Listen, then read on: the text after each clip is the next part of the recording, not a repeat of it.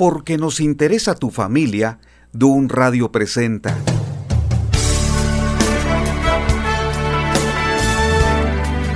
...50 días ordenando mi casa... ...un programa de reflexión y análisis... ...acerca de lo que nos interesa... ...para que la familia se encuentre en mejores condiciones... Quédate este tiempo para retroalimentar este programa.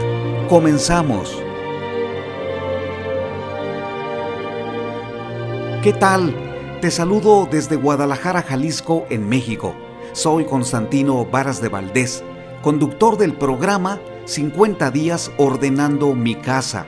Este ha sido un tiempo valioso y precioso, así lo he denominado, porque buscamos la reflexión y yo busco contigo una intercomunicación o retroalimentación para que lo que estoy compartiendo sirva para tomar decisiones sabias y construir una mejor familia, sobre todo en este tiempo tan complicado cuando el COVID-19, esta pandemia que dejó de ser un brote en una de las ciudades de China para convertirse en una pandemia global ya has escuchado lo que está sucediendo en cada uno de los países, aún en los más remotos, en donde el conflicto es muy serio. El número de personas contagiadas ha aumentado, también el de aquellos que han fallecido. El dolor en muchas de las familias es muy intenso.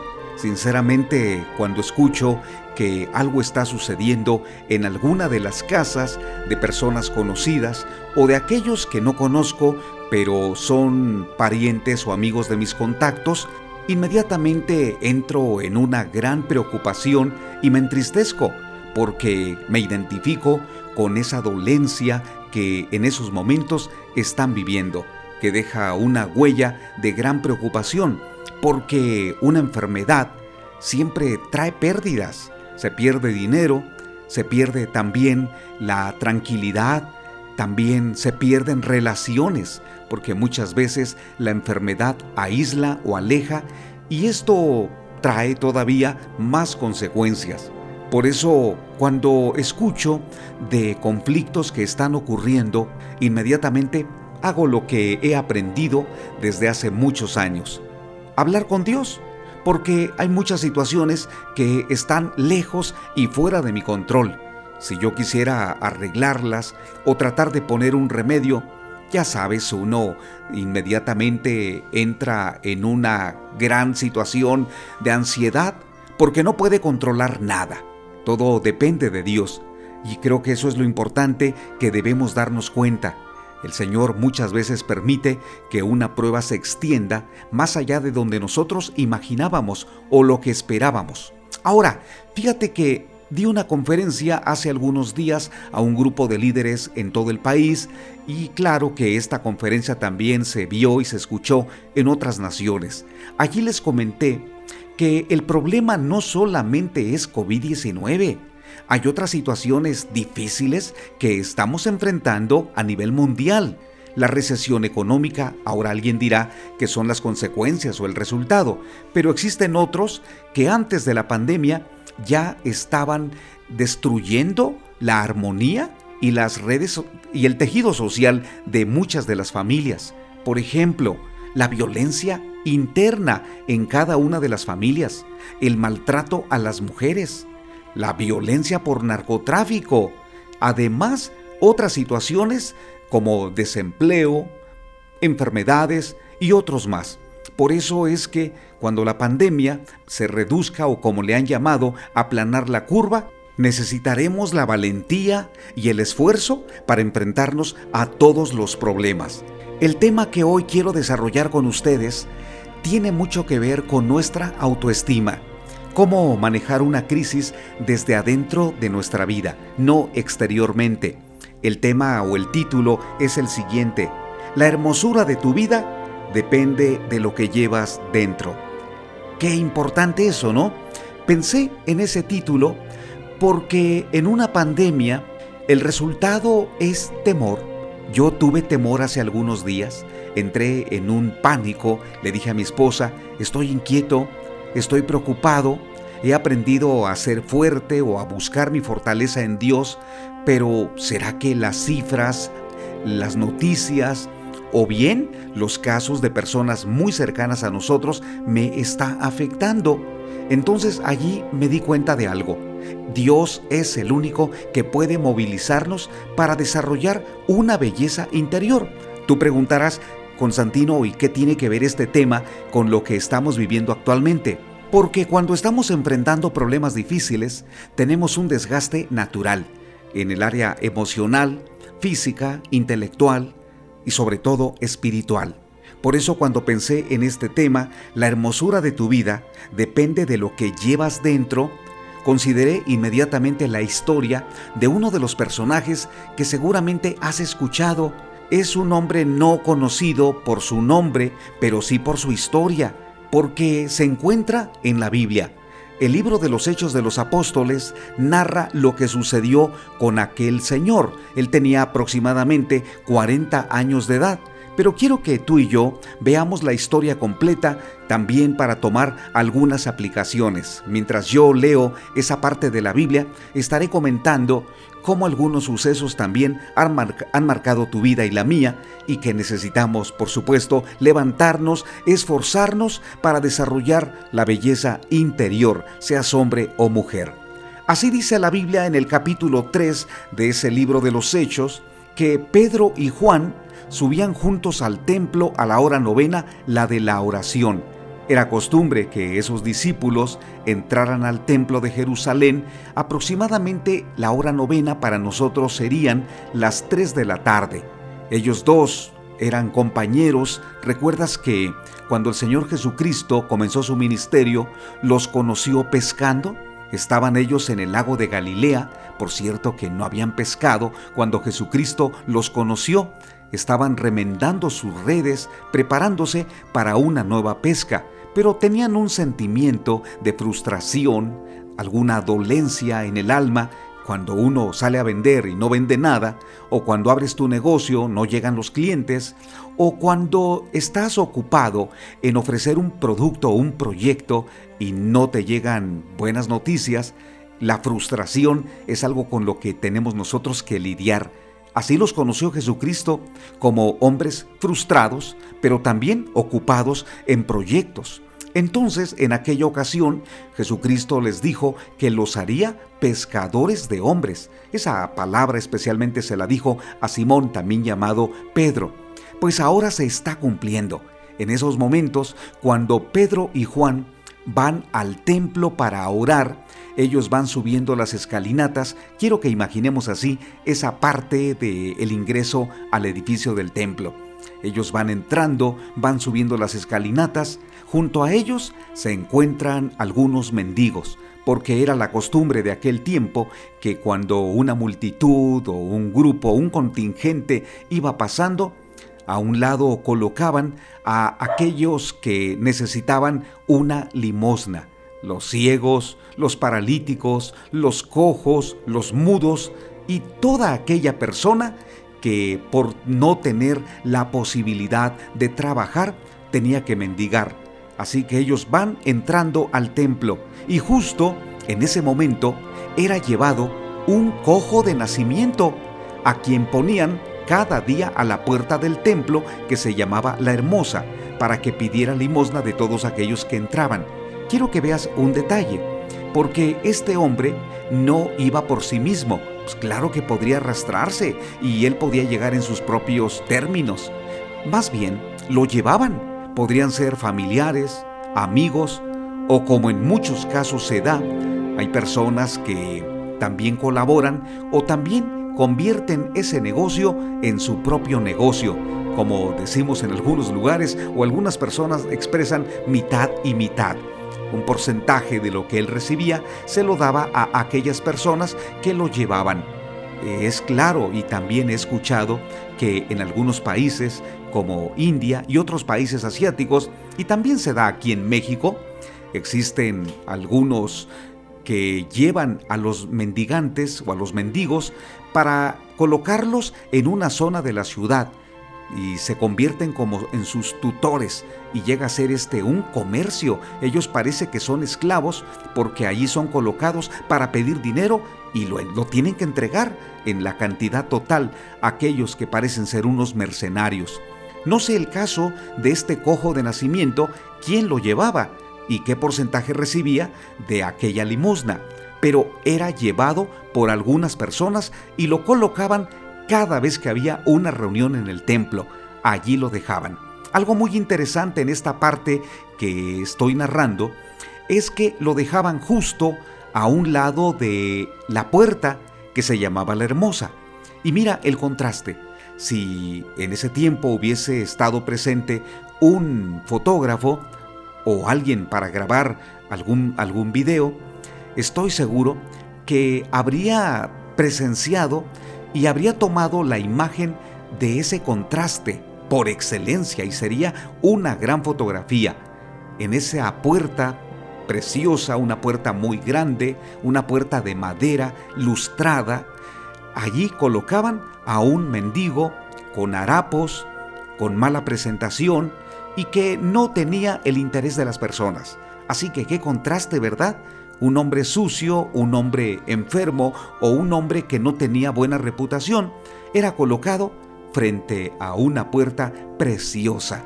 Bueno, allí se encontraba este hombre. Cuando Pedro y Juan iban a entrar al templo, este hombre les rogó que le dieran una limosna. Esa era su costumbre. Les pidió algo de dinero ya era un mensaje automatizado para decir, por favor, tengan misericordia de mí, una limosnita, algo así como comúnmente nosotros escuchamos de aquellas personas que piden ayuda. Entonces, esos dos discípulos de Jesucristo fijaron en él los ojos y le dijeron, míranos. Y Pedro le dijo, no tengo plata ni oro, pero lo que tengo te doy. En el nombre de Jesucristo de Nazaret, levántate y anda. ¿Qué mensaje? Quiero que veamos poco a poco esta parte de la Biblia porque necesito yo entender contigo lo que estaba sucediendo. ¿Por qué dijo Pedro, no tengo plata ni oro? Bueno, es claro que a lo mejor pues no, no llevaba esos metales, no llevaba monedas de ese valor. Pero ¿por qué le dijo, no tengo plata ni oro? Ese hombre esperaría una moneda muy pequeña que sería la de menor valor llamada blanca. Su ínfimo valor era para, como para nosotros una moneda de 10 o de 20 centavos. Mínimo el valor, ¿verdad? Aunque de monedita en monedita, algunas personas se han hecho ricas.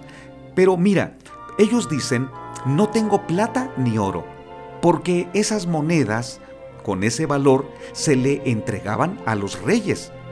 Cuando tú visitabas a una eminencia o a su majestad, tenías que llevar un regalo y a los reyes se les daba oro. ¿Qué está diciendo Pedro? No tenemos oro ni plata. Están diciendo, nosotros quisiéramos darte lo mejor, para tratarte como un rey y darte lo más valioso. Pero, ¿qué crees? Tenemos algo mejor para ti. Hay algo mucho mejor no es nuestro, el Señor nos lo ha dado para ti. ¿Y sabes qué es? En el nombre de Jesucristo de Nazaret, levántate y anda. ¿Qué mensaje escuchó aquel hombre cojo? Porque él quería recibir una moneda. No la recibió. Probablemente se frustró cuando escuchó, no traemos oro ni plata. Pero cuando se le dijo, levántate y anda, sé que algunas personas cuando se les habla de que sus problemas están terminando o ha llegado el fin de esa calamidad que han tenido, no es fácil levantarse, te lo aclaro, y creo que aquí está el punto central de este mensaje que te estoy dando. Porque nos conformamos con vivir mal, ¿sí? Muchas veces nosotros nos adaptamos a vivir en pésimas condiciones. Hay personas que teniendo grandes oportunidades de tener un buen empleo, no lo tienen. Se conforman con trabajar dos o tres horas por día, el lunes no van a trabajar, es decir, podrían ellos desarrollar su talento en gran manera, pero son conformistas porque no quieren esforzarse, se conforman con lo mínimo, podrían tener una mejor casa, un mejor automóvil, vestirse mejor, comer mejor, darle una mejor educación a sus hijos, pero no, no, no, no, no lo aceptan, viven conformes con esa situación. Recuerdo en alguna ocasión que visitamos a una persona para invitarlo a trabajar. Yo tenía un contacto que tenía una empresa y me dijo, Constantino, necesito a alguien para que me ayude en el área administrativa. Es un trabajo de mucha responsabilidad, pero el sueldo es extraordinario y además tengo muchas prestaciones. ¿Sabes qué? Yo pensé en alguien que yo conocía y que lo veía siempre batallando, entregando solicitudes, esperando que alguien lo contratara. Trabajaba en, algunos, en algunas cuestiones muy sencillas, su esposa siempre se quejaba que el dinero no les alcanzaba, así que lo fui a visitar para decirle, mira, hay un gran empleo. Cuando llegué y le presenté esa posibilidad, me formuló varias preguntas. Constantino, ¿te dijo aquel señor de cuántas horas es el trabajo, en qué consiste, a qué distancia de mi casa se encuentra, tú sabes si dan comida, y en fin, me empezó a preguntar tantas cosas que yo pues ni siquiera pude responderle, porque lo único que yo quería era presentarle una gran posibilidad. Pero él dijo, no, mira, yo gano poco, pero estoy conforme porque manejo mi propio horario. Su esposa que estaba escuchando lo miraba como diciendo, acepta esta oportunidad. Yo le insistí y le dije, pues es un gran, es un gran empleo.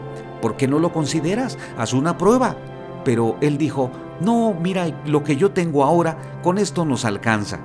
Allí entendí que uno se puede conformar con, con lo poco, pero eso es mediocridad porque teniendo talento y teniendo capacidades y además te puedes capacitar, puedes aprender más, puedes desarrollar un nuevo oficio, cuando no lo haces es porque te conformas con poco.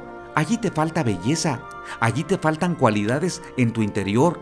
Para poder salir de ese conformismo se necesita la fuerza interna de Dios para que tengas una nueva cosmovisión o una nueva visión de lo que debes hacer ¿Qué sucedió con este cojo de nacimiento del que estoy hablando?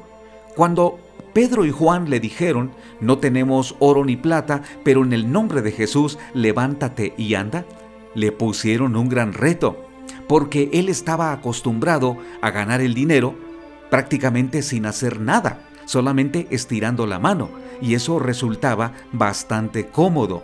Y decirle, levántate y anda, era como indicarle, pues ahora habrá que trabajar y luchar por tu familia y tendrás que buscar un oficio, en fin, pero por otra parte, se le abrían posibilidades de que él estuviera con su familia y que llevara a cabo todos sus sueños o los proyectos que, por haber nacido en malas condiciones, no lo podía llevar a cabo. Ese fue un gran reto. ¿Qué hizo el hombre? La Biblia dice que este hombre se quedó pensativo, se quedó callado, se quedó cabizbajo, se quedó reflexionando porque no se levantó. Por eso dice la Biblia que Pedro y Juan lo tomaron por la mano derecha y lo levantaron. Es decir, le dieron una ayudadita. Él quería, estoy seguro que él estaba buscando salir de su problema, aunque era más fácil conformarse porque era imposible. Sin embargo, ellos le dieron la mano. Y creo que esto es muy importante cuando alguien ha perdido el ánimo, en su frustración no quiere hacer nada, ya perdió la motivación. ¿Qué necesita? Que alguien le eche la mano, como se dice, que alguien lo ayude, que alguien lo levante. Y allí es tan difícil. Te voy a decir por qué. Porque nuestro mundo se ha convertido en egoísta, narcisista, cada quien está buscando lo suyo propio, cuando alguien está pensando en ayudarte es porque está pensando en usarte y a través de ti él quiere lograr un beneficio. Tal vez está pensando en tu beneficio, pero es en último lugar, está pensando primero en sus propios gustos o sus intereses. Así es el mundo el día de hoy. Es tan difícil que alguien se acerque a ti y te ayude y te apoye y que lo haga sin intenciones de que tú lo, lo recompenses es decir, que lo haga pues sin saber que tú un día le vas a pagar esos favores. Qué importante es dar la mano a quien lo necesita. ¿Cómo te encuentras tú, querido amigo y querida amiga? ¿Estás en condiciones de levantarte solo? ¿De caminar solo? ¿De emprender un proyecto solo? ¿Tienes la fuerza suficiente y la fe necesaria para realizar algo aunque otros no te ayuden? ¿Aunque te cierren las puertas? ¿Aunque te critiquen? ¿Y aunque alguien te, ponga tropiezo o estorbos? A lo mejor no es así. Tu condición podría ser como la del cojo de nacimiento, señalando, pues yo nunca he desarrollado un buen proyecto. Yo siempre he tenido problemas, siempre me ha ido mal, yo no he tenido lo que podrían algunos llamar éxito. En realidad, yo sobrevivo, la voy pasando poco a poco. Bueno, quiero decirte esto. Cuando el Señor Jesucristo dice que Él puede poner en ti su palabra para darte aliento y para darte ánimo, es porque es posible. He conocido hombres y mujeres que antes de conocer la palabra de Dios o antes de tomar un compromiso con Jesucristo, su vida estaba basada en comer, dormir, divertirse un poco, volver a comer, dormir, gastar el dinero, pero no tenían un propósito en la vida. Cuando el Señor Jesucristo llegó a sus vidas, comenzaron a andar, tenían un plan, y ese plan consistió en primer lugar en buscar a Dios, en llenar su alma de Él, en satisfacer su interior de Él, porque esa es la belleza más importante que puede tener una persona. Después pensaron en su familia, en cómo ayudar también a su prójimo. Creo que la única forma de dejar el narcisismo, que es pensar en nosotros mismos, o bien la egolatría de querer todo para uno, o la ambición, o la vanidad, la única forma es que tengamos belleza interior. Porque cuando buscamos la belleza exterior, estamos afanados por poseer más, tener más dinero, tener más prestigio, una mejor reputación, y como este mundo basa el éxito en lo que tienes para saber quién eres o cuánto vales, entonces es una carrera loca que no nos conviene ir o no nos conviene llevar. Creo que el punto clave aquí es entender lo que ese cojo de nacimiento escuchó. Por eso, cuando le dieron la mano, dice la Biblia, que al momento se le afirmaron los pies y los tobillos. Mira, ese fue un milagro que Dios realizó. Fue un milagro extraordinario, pero ocurrió hasta el momento que le dieron la mano y cuando Él tomó la mano de ellos. El milagro no ocurrió simplemente cuando le dijeron, levántate, y que en esos momentos el cojo de nacimiento viera cómo sus tobillos se le iban afirmando. No fue así. Él tuvo que dar un paso, por decirlo así, tuvo que dar un paso antes de dar otros. Y ese primer paso fue el más difícil, creerle a Dios, darle la mano derecha a Pedro y a Juan. Y ese es el punto más importante.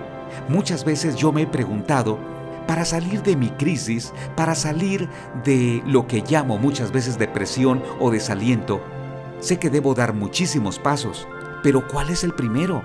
Porque del primero surgirán los, los demás y del primero, en el primero, Dios empezará a hacer milagros. Pero ¿cuál es el primero?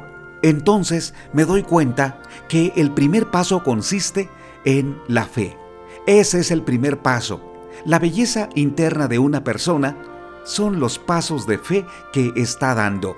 La Biblia es muy clara cuando dice que la fe no es lo que tú ves, no es lo que tangiblemente reconoces. La fe consiste en creer a Dios que algo va a hacer, que algo bueno viene, que algo grande sucederá en tu vida, que algo importante sucederá en tu matrimonio. Esa es la fe. ¿Cuál es el problema?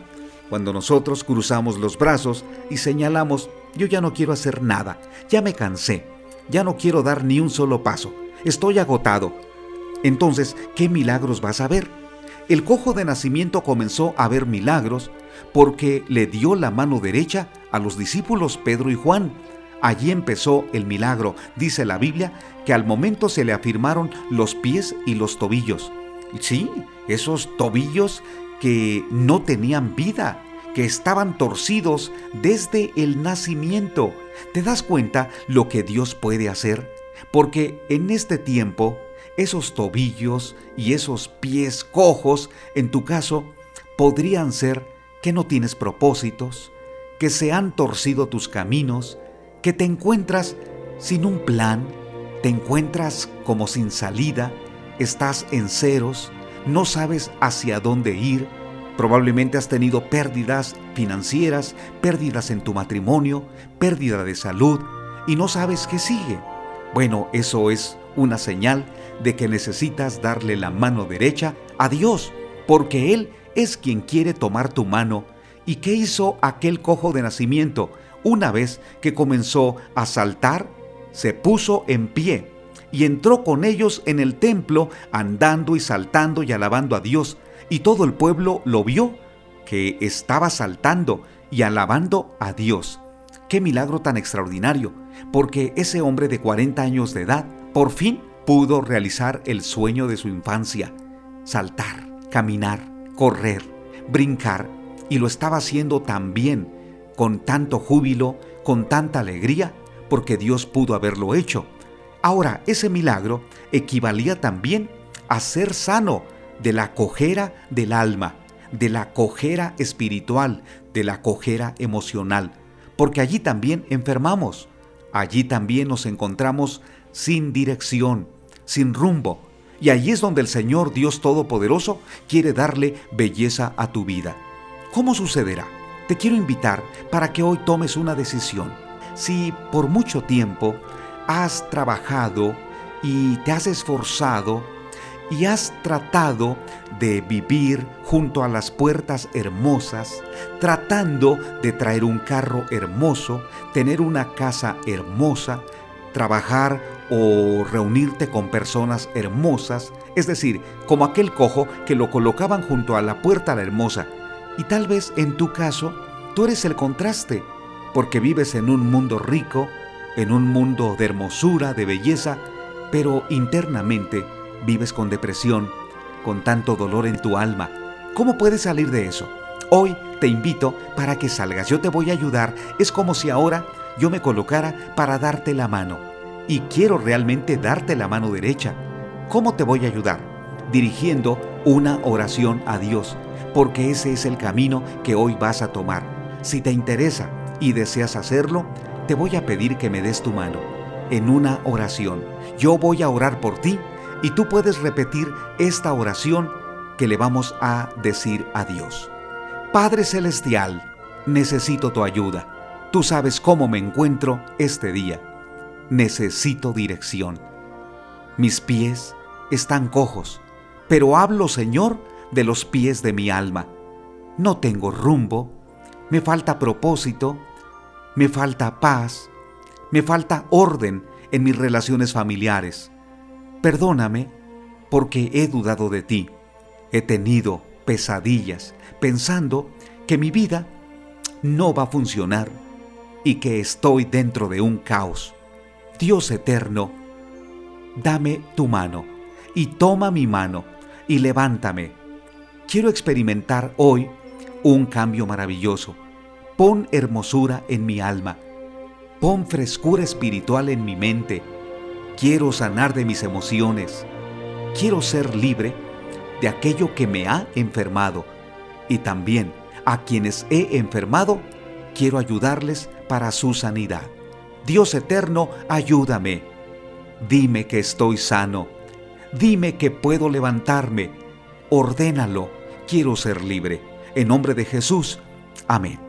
Querido amigo y querida amiga, gracias a Dios por esta decisión que has tomado. Te felicito, porque ese es el camino que Dios espera que nosotros tomemos cuando algo malo ha ocurrido en nuestra vida. El cojo de nacimiento fue libre, como tú también lo puedes hacer. Te invito para que sigas leyendo la Biblia.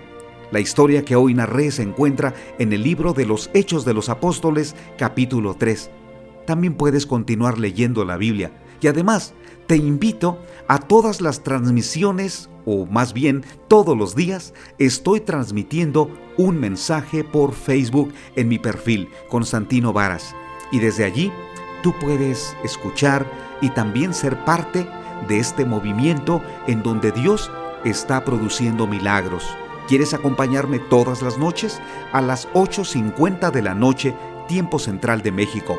Y así que ahora, pues para despedirme de ti, doy gracias a Dios porque he tenido el privilegio de compartir esta palabra. El tiempo se nos fue como agua, ¿verdad? Pero no te vayas de esta emisora. Continúa, porque aquí tenemos buena música y muchos programas de ayuda. Envío un saludo a mi amigo Gerson, el director de esta emisora, y quien nos está permitiendo compartir estos espacios. Un saludo a tu familia. Recuerda, te espero cada noche en las transmisiones. Soy Constantino Paras de Valdés.